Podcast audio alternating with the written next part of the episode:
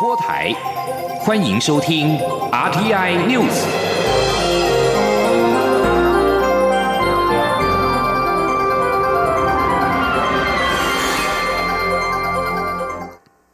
各位好，我是主播王玉伟，欢迎收听这节央广主播台提供给您的 RTI News 新闻。首先带您关注长荣空服员罢工事件。交通部次长齐文忠今天上午到桃园机场了解各项应变措施的执行情况。齐文忠表示，今天预估会有一百六十个班次受到罢工影响，目前已经取消六十个班次，影响一万两千多人。交通部也规划在长荣罢工期间，每天于四个时段在机场和网站呈现相关资讯。前天记者陈国维的采访报道。交通部次长齐文忠二十一号上午前往桃园机场，了解长荣罢工后的各项应变计划执行成效，以及滞留旅客的安置情形。他表示，交通部和劳动部不断召开应变会议，也期盼长荣航空能对受影响的旅客有适当的照顾。今天早上开会，大致上也有一个资料啦，就是预判今天呐，大概入境受影响的班次是八十班，出境是八十班，总共是一百六十班。那取消是入境。二十二班，出境是三十八班，那受影响的人数大概加起来将近一万两千多人啊。齐文中说，为了让旅客充分掌握相关资讯，交通部将会在每天九点、十四点、十七点、二十二点等四个时段，将相关资讯汇整于网站和机场。齐文中强调，希望能圆满解决劳资双方的诉求。交通部会和劳资双方及劳动部一起学习，共创良善的运输环境。中央广播电台记者陈国伟采访报道。而在长荣空服员罢工的第二天，由于许多旅客已经事先掌握讯息，桃园机场长荣柜台前今天上午排队的旅客只有十多公尺，而长荣也加派人手协助旅客迁转事宜。在高雄机场，则是有零星的旅客扑了空，由地勤人员协助转机，也有部分外籍旅客未注意到台湾罢工的新闻而行程受阻。长荣航空呼吁旅客在搭机之前，随时留意网站上的班机讯息。长荣航空劳资协商破裂，工会宣布罢工。行政院第一时间启动应变机制。行政院长苏贞昌今天受访时表示，政府不愿意看到罢工，罢工也是劳工争取权益的手段。行政院期盼最后能够达成协议，最重要的是不能影响旅客权益。同时，相关单位也待待命应变。今天记者王维挺的采访报道。长荣航空劳资协商破裂，工会二十号下午四点起宣布罢工，多班航班已被取消。行政院长苏贞昌二十一号受访时表示，政府不愿意看到罢工，但是罢工也是劳工争取权益的手段。政府第一时间启动应变机制，希望劳资能尽速达成协议。苏贞昌说。但是我们都希望最后能够达成协议，最最重要是不能影响旅客的权益。所以我们一看到长荣罢工，政府就启动原先就有准备的各种机制，希望让乘客所受到的影响最小。我们也一再呼吁劳资双方赶快达成协议。我们也由劳动部、交通部来一方面。希望能够促成协协议，一方面也启动各种机制，来来包括国防部出动军机等，如有必要，我们都从各方面来帮忙，希望最后能够圆满。苏贞昌表示，交通部对罢工事件早有准备。交通部次长王国才目前负责指挥，因公务出国的交通部长林佳龙也兼程赶回国内。他希望维护旅客权益，将民众的不便降至最低。另外，行政院日前核拨高雄市提出的新台币五千三百万元登革热防疫经费。不过，高雄市长韩国瑜日前表示，到行政院好像丐帮。对此，苏贞昌表示，政府对全国灾害防救态度一致，就是大力补助、大力协助地方。他说，行政院已经核实补助高雄所需经费，也派副院长陈其迈南下协助防疫，国防部也待命，只要高雄市有需要，就会出动。苏贞昌提醒韩国瑜，当家方知柴米贵，希望韩国瑜多用心在地方防疫，遏制登革热。高雄经费使用如有不适当的地方，行政院也会点出来，因为这些都是人民的纳税钱，行政院也不会当凯子。中央广播电台记者王威婷采访报道。将焦点转到立法院。立法院会日前通过产业创新条例修正案，投资智慧机械以及五 G 可抵减营所税之后，今天又三读通过了研发抵减。研发投资抵减、员工奖酬股票、天使投资人半数投资抵税、个人投资新创穿透性课税等四大租税优惠，展延十年到二零二九年十二月三十一号为止，希望有助于稳定租税及投资环境，加速创新布局。今天记者刘玉秋的采访报道。台湾今年面临美中贸易摩擦影响，为完善投资环境，推动产业升级转型，立法院继三读通过产业创新条例修正案，投资智慧机械以及五 G 得以减抵营业税后，二十一号院会又三读通过四大租税优惠展延十年，盼促使企业加速投资，提升经济动能。立法院副院长蔡启昌说。产业创新条例增订第二十三条条之三条文，删除第四十条条文，并将第九条之一、第十二条之一、第十二条之二、第十九条之一、第二十三条之一、第三十九条及第七十二条条文修正通过。由于产业创新条例的租税优惠条文今年底实施届满，三读通过的条文明定，包含研发投资抵减、员工奖酬股票、天使投资人半数投资抵税、个人投资新创穿透性课税四大租税优惠都展延十年，延长到二零二九年十二月三十一号止。同时，这次修法也新增以未分配盈余进行实质投资，投资金额得列为未分。配盈余减除项目免加征百分之五营业税。另外，考量我国创投募资形态，修正也放宽有限合伙创投事业采透视个体概念课税的适用条件，期盼有助稳定租税及投资环境，让产业安心投资，加速创新布局。中广电台记者刘秋采访报道。继续关注的是香港反送中示威的后续行动。香港大专学界和网友因为不满港府未回应关于修订逃犯条例的诉求，发起升级版的行动。大批示威人士响应号召，包围香港政府总部。到今天早上大约十一点，示威者搬动冲水式护栏和路障，围封。通往政府总部和立法会的马路，并且占据了金钟的下阙道来回车道。目前示威人士游行到湾仔警察总部外，军器厂街挤满了示威者，现场交通瘫痪。而警察总部外部则是围起了铁马，大批警车困在总部内，有警员在铁马阵内戒备。大专学界和网友因为不满行政长官林郑月娥没有回应撤回修订逃犯条例以及撤回暴动定性等诉求，发起升级行动，包围了政府总部和进行一连串不合作运动。又有大批示威者在金钟一带立法会大楼的交通受阻，交通事务委员会议取消会议。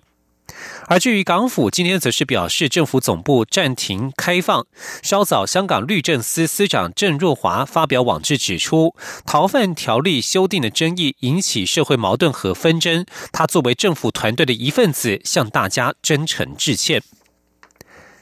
香港民众反送中发起升级版抗议行动。台湾智库咨询委员董立文受访时表示，港府所谓重启修订没有时间表的立场，其实就是一种拐弯抹角的撤回说法。只是为了中国领导人习近平的面子，不能使用“撤回”这个字眼。而面对港人压力与国际高度关注，董立文认为，港府现在的策略就是透过各种含糊的回应方式，持续释放一些善意，借此让事件逐渐平息。前天记者王兆坤的采访报道：香港大专学界提出完全撤回修订条例草案，收回暴动定性，撤销对所有抗争者控罪。追究彻查警察滥权暴行四项诉求，由于未获港府回应，二十一号展开包围政府总部行动。台湾智库咨询委员董立文表示，在港人大规模示威游行后，北京与港府已在处理善后，但不可能撤回修订草案。他说：“因为你你撤回的话，就是这整个案子撤回的话，就变成说是习近平他要丢脸了啊！如果撤回的话，所以他也只能拐弯抹角的，不能用撤回那个字这个字眼，但是拐弯抹角的在记者会里面拐弯抹角的，就是告诉大家，其实等同撤回嘛。”董立文指出，林郑月娥虽然已被北京放弃，但不会立刻下台，因为现在下台丢脸的还是习近平。董立文说：“所以说现在是习近平的面子问题，所以肯定是说怎么样的啊啊，让他撑过呃撑过这段时间，然后体面下台。那现在问题就那那他要怎么撑过这段时间？最最有可能的啊，最有可能的就是把人放出来。”董立文认为，无论是撤案、收回暴动定性、撤销控罪等诉求。港府都只能用含糊说法回应，接下来就是释放所有参与游行遭逮的民众，以此作为善意，再让一小步，然后看能不能把这个事情暂时平息下来，然后拖过去。中央广播电台记者王兆坤台北采访报道。继续关注国际焦点。经过五轮投票，英国保守党党魁选举最终两人名单在二十号出炉。前任外相与伦敦市长强生获得过半的压倒性票数，和现任外相韩特打入决选，胜出者将在七月底接替梅伊的首相一职。保守党过去几天一共进行了四轮的不记名投票，直到剩下最后两人。第三轮选举之后，强生几乎可以说是稳定入选。第四轮投票，由于环境大臣戈夫以及外相韩特的票数过于接近，保守党国会议员又进行第五轮投票，结果戈夫以七十五票不敌韩特的七十七票。在脱欧议题方面，强生坚称英国必须要在十月三十一号脱欧，不管有没有达成脱欧协议。而韩特的脱欧政策则是不排斥无协议脱欧，但还是希望和布鲁塞尔重新谈判，也不排除再延长脱欧期限。六月二十二号，十六万名保守党员将进行投票，七月二十二号将可以得知谁接手梅伊的首相一职。至于现任英国首相梅伊在二十号最后一次出席欧盟例行峰会，但是仍然是念念不忘脱欧，表示期待脱欧之后与欧盟建立密切伙伴关系。英国央行英格兰银行在二十号警告，英国未来在未达协议下脱欧的可能性已经增加。继续关注的是北韩局势。北韩官方媒体在今天报道，北韩领导人金正恩与中国国家主席习近平一致认为，在令人忧心且复杂的国际事务当中，发展双边关系有利于两国与地区的和平。中国国家领导人习近平是在二十号前往英平壤访问，成为十四年来首位访问北韩的中共最高领导人。中国和北韩这两个冷战时期的盟友，因为平壤的核子挑衅以及北京随后对于联合国制裁的支持而关系恶化。一般认为，习近平的两天访问将是中国展现在这个地区影响力的机会。庆南大学的北韩研究教授林以哲表示，对于北韩而言，习近平与金正恩的会谈将向美国表明中国的支持，并且向华府发出一个讯息：美国应该停止其最大程度施压的态势。北京与美国的贸易谈判在上个月遭遇阻碍。分析家指出，与川普下周在日本举行的 G20 峰会见面之前，习近平正在寻求谈判筹码。由于中东情势升高，美国联邦航空总署在二十号发布紧急命令，禁止美国航空公司进入荷默兹海峡与阿曼湾区域由德黑兰控制的领空。在这项禁令之前，美国联合航空公司暂时停止纽泽西纽瓦克机场与印度金融城市孟买之间的航班，因为这些航班会飞越伊朗的领空。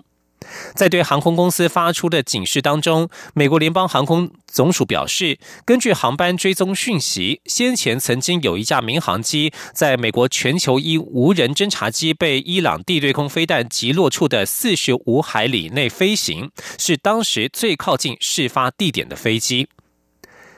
以上新闻由王玉伟编辑播报，稍后请继续收听央广午间新闻。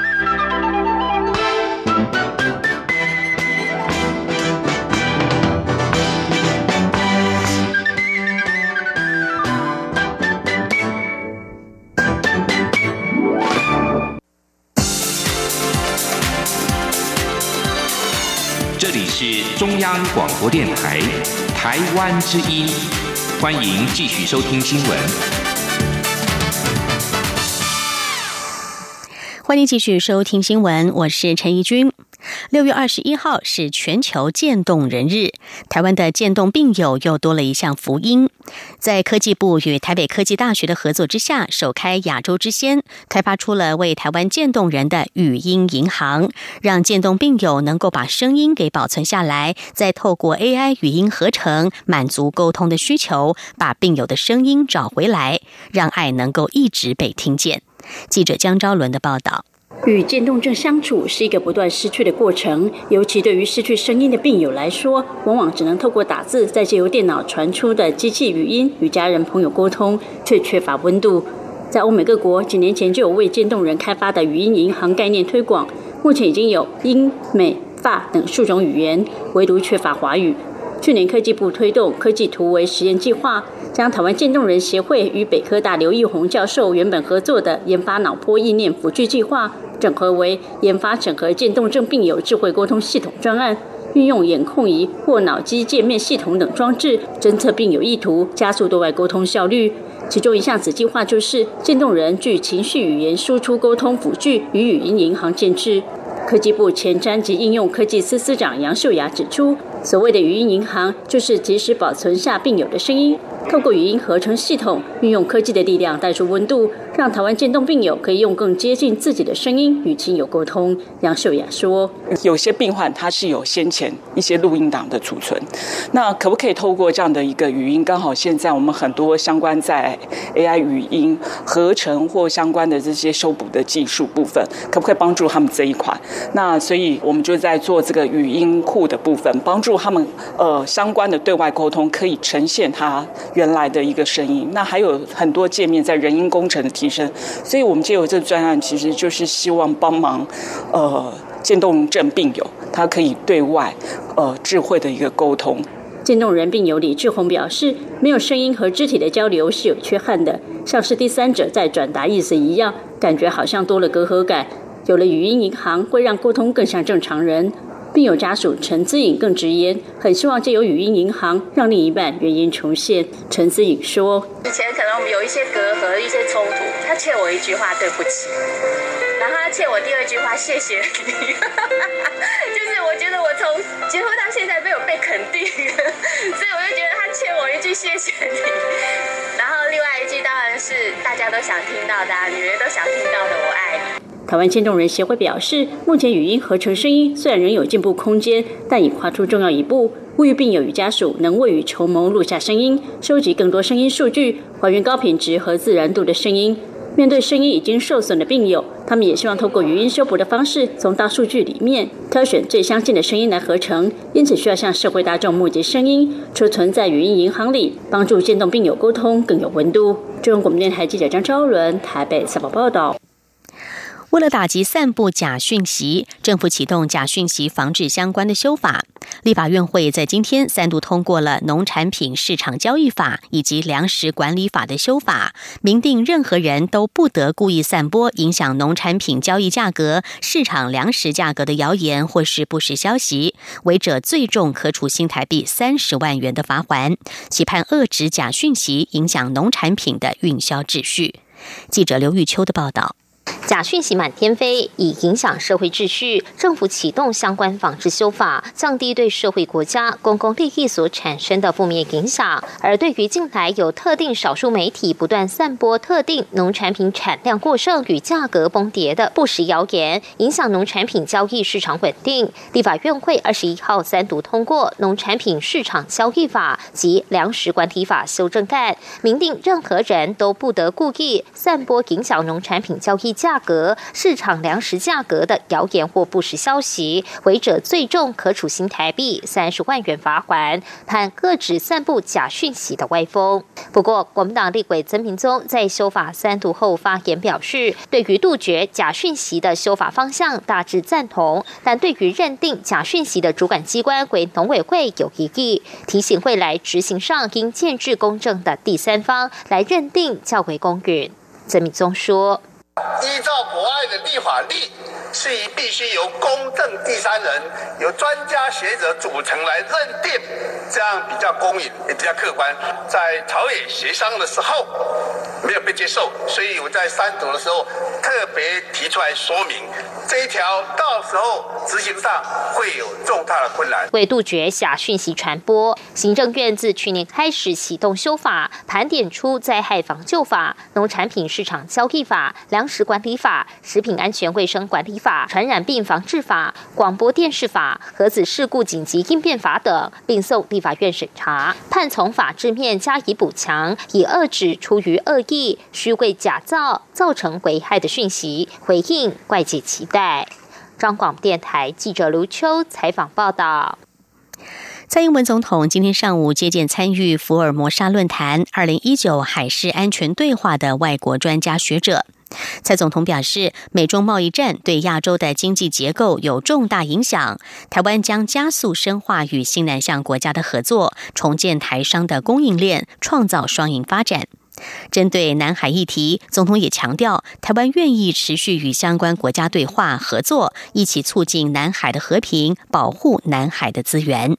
记者欧阳梦平的报道。蔡英文总统在致辞时表示，近年来印太地区的安全形势发展更加复杂，中国不断打压台湾，并在台海。东海及南海扩张海权，不仅影响两岸现状，也威胁到区域的和平稳定。总统并指出，中国国家主席习近平在今年初提出“一国两制”台湾方案，中国持续阻挠台湾参与世界卫生大会。中国国防部长也扬言绝不放弃对台使用武力。来自中国的压力一直都在，但台湾不会因此退缩，会继续捍卫主权，努力走向世界。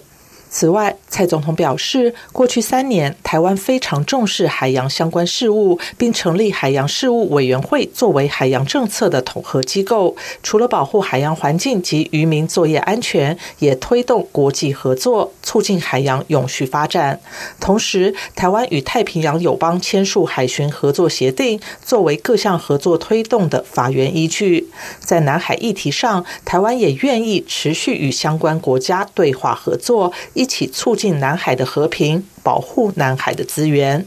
面对美中贸易战，总统则表示，台湾会加速深化与西南向国家的合作，创造双赢发展。他说：“美中贸易呃战对亚洲的经济结构将有重大的影响，也会改变全球贸易的秩序跟供应链。台湾将加速深化跟西南向国家的合作，重建台商的供应链，创造双赢发展。”总统最后表示，台湾身为国际社会负责任的一员，会持续透过台美的全球合作及训练架构等平台，与理念相近的国家共同维护区域的和平与稳定。中央广播电台记者欧阳梦平在台北采访报道。红海在今天举行股东会，决定参与国民党总统初选的红海董事长郭台铭，并没有主持他董座生涯的最后一次股东会，而是等股东会结束之后才露面。对于他曾经允诺自家公司的股价要达到每股新台币两百元才退休，但如今却先走人。郭台铭表示，他未来在不同的高位上将会担负台湾的经济转型发展和国际化，相信红海股东也会跟着受益。记者陈林信宏的报道。红海董事长郭台铭随着他投身国民党总统初选，也开始为自己一手创立的红海集团进行接班布局。其中，像是新成立的九人经营委员会，要从一人决策转为分权分立的管理模式。红海二十一号召开股东会，改选董监事，并在会后召开董事会，选出红海接班人。红海 S 次团总经理刘阳伟当选权数最高，也确认红海未来将由刘阳伟接棒。郭台铭没有亲自主持股东会，而是指派集团副总裁吕方明代为主持。股东会后，他上台接受股东与员工献花，坦言心情忐忑。他也要大家给他机会，希望把快破产的台湾这间公司赚回来。他要做台湾牛，把中华民国责任扛在肩上。对于过去在股东会上曾经允诺股东，他会在红海股价回到每股两百元时才退休，但如今却先转换跑道走。走人，郭台铭也特别透过影片向股东说明。郭台铭表示，他不是退休后去游山玩水，而是在不同的高位上帮助台湾的经济转型发展，进一步帮助红海。郭台铭说：“相信我，我不是去退休以后去钓鱼啊，去游山玩水，我选择一个对台湾、对红海股价更有帮助的一个做法。但我不是只有替红海服务。”我也不能谈红海的事，因为红海已经我交出去了，完全财产信托。我要替全台湾的股价，啊，希望我们股票的指数能够往上提。在不同的岗位上，我是负担负了台湾经济的转型发展跟国际化。它相同的红海的股东也会跟着受益。郭台铭也表示，未来如果有机会为台湾人民服务，当上总统的位置，他一定会想办法把台湾经济弄好，红海股价也会进一步受益。至于红海未来由公司同仁经营，如果真的股价没有到两百元，他总统卸任后还是可以回来接手红海董座。中央广播电台记者陈林信宏报道。美洲贸易战未歇，路透社在二十号报道，包括了苹果、绿山胡椒博士、美元树等企业都加入了其他企业阵容，反对美国总统川普政府计划对包括 iPhone、MacBook 等中国商品加征更多的关税。川普是在五月十号把两千亿美元中国商品的关税提高到了百分之二十五，并且采取行动，要对另外的三千亿美元商品寄出关税措施。而北京则锁定了六百亿美元的美国商品，采取报复性的课税。在川普和中国国家主席习近平将前往日本出席二十国集团高峰会时举行会谈的前夕，苹果在二十号表示，他们是美国最大的企业纳税人，新一轮关税将降低苹果的竞争力，减少苹果对美国财政的贡献。科技巨擘戴尔科技、惠普、英特尔和微软十九号也发表联合声明，反对关税升级。四大科技业者表示，在假期和返校的销售高峰，关税措施将会造成冲击。另一方面，《华尔街日报》引述了知情人士的说法报道，美中贸易纠纷难解，促使苹果公司考虑要分散供应链的风险。苹果要求多家供应商研究将部分产品最终的组装线迁出中国，但是 iPhone 短期所受到的影响有限。美中贸易战争执不休，也导致南韩这个亚洲第四大经济体经济迅速冷却。南韩总统文在寅今天开除了两名经济政策高级顾问。路透社报道，青瓦台表示，文在寅已经指派南韩公平交易委员会主席金尚祖取代金秀贤作为新任青瓦台政策室室长。企划财政部第一次官李浩生则获派新任经济首席秘书。文在寅政府处理经济的方式受到了在野党与投资人的批评，但这次人事异动仍然没有充分显示政策会有大改变。今年第一季，南韩经济比前一季要萎缩了百分之零点四，令人感到惊讶。一些全球投资银行并且认为，南韩今年全年成长将会从去年的百分之二点七掉到低于百分之二，这将是两千零九年以来最低的成长速度。根据自由亚洲电台的报道，美国国务院二十号发布二零一九年度人口贩卖报告，中国继续位于最差的第三级，是人口贩卖问题最恶劣的国家之一。这份报告批评中国政府没有加强打击人口贩卖，以至于无法完全达到消除人口贩卖问题所需要的最低标准。中国政府连续第二年没有对人口贩卖受害者进行识别，或为他们提供保护，甚至将外籍受害者强制送回人口贩子的口中。报告还特别提到，中国的强迫劳工情况越来越严重，大批新疆穆斯林被关押在再教育营之内，被迫为营内或是附近新建的工厂提供无偿或廉价的劳动力。藏人和其他少数宗教及族裔也遭受到类似的待遇。美国国务卿蓬佩奥强调，必须采用具独创性的方式来防止人口贩卖，使幸存者重新找到力量，向人口贩卖者发出强烈信号：他们的卑鄙犯罪行为不会被容忍。以上 T N News 由陈义军编辑播报，谢谢收听，这里是中央广播电台。